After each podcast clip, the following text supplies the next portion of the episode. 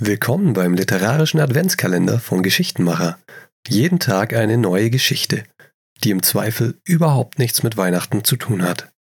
Die normalen Folgen mit Autorentipps gibt's weiterhin am Wochenende. Kleine Vorabinfo, ich habe den Podcast wieder ein bisschen aufgeräumt.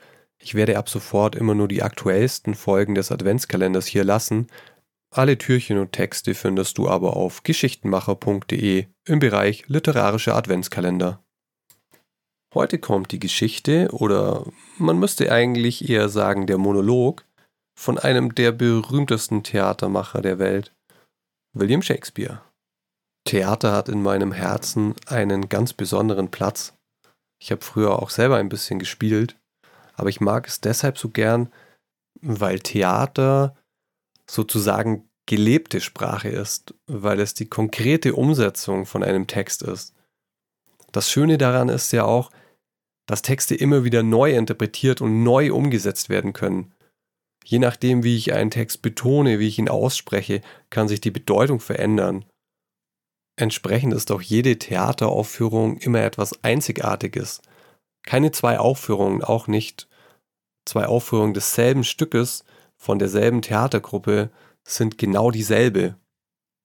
Und das finde ich gerade in einer Zeit wie heute, in der sehr viel digitalisiert und dadurch auch eins zu eins kopierbar ist, ja, in so einer Zeit finde ich das was ganz Besonderes.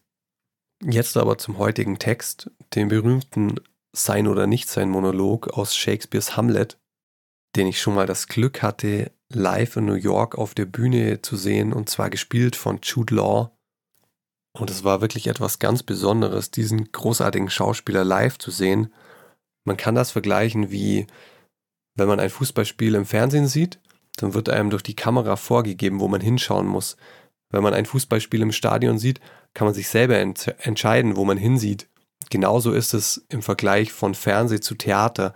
Im Theater kannst du, wenn du willst, einfach die ganze Zeit nur Jude Law beobachten und schauen, wie bewegt er sein Gesicht, wie bewegt er seine Hände, also wenn einen sowas fasziniert, wenn man für sowas ein Interesse hat, ist das natürlich bei einem so großartigen Schauspieler eine tolle Gelegenheit. Jetzt aber wirklich genug vom Theater geschwärmt. Los geht's mit Hamlet.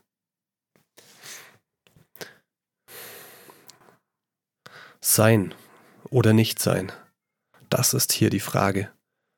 Ob's edler im Gemüt, die Pfeil und Schleudern des wütenden Geschicks erdulden oder sich waffnend gegen eine See von Plagen durch Widerstand sie enden?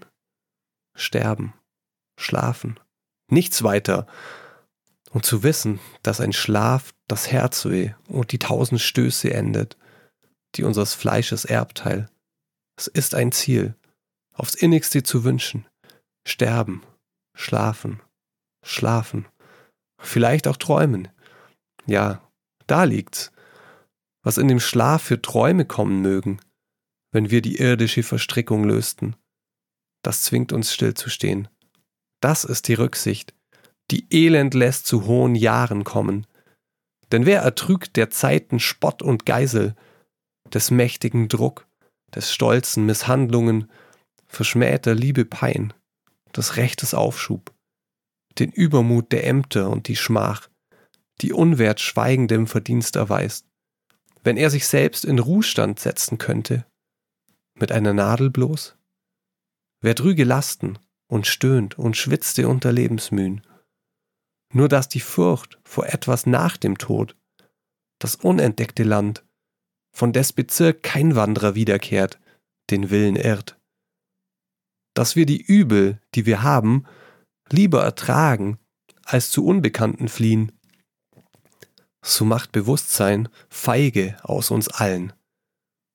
Der angeborenen Farbe der Entschließung wird des Gedankens Plässe angekränkelt. Und Unternehmen, hochgezielt und wertvoll, durch diese Rücksicht aus der Bahn gelenkt, verlieren so der Handlung Namen. Shakespeare Ende. So, ich hoffe, ich habe dir heute ein bisschen Lust auf Theater gemacht und nicht hier einen Klassiker verschandelt. In diesem Sinne, danke fürs Zuhören. Wenn du kein Türchen verpassen möchtest, dann abonniere am besten meinen Podcast. Falls du selber schreibst und ich eine deiner Geschichten im Adventskalender vorlesen soll, dann schick mir einfach eine Mail an geschichtenmacher.posteo.de.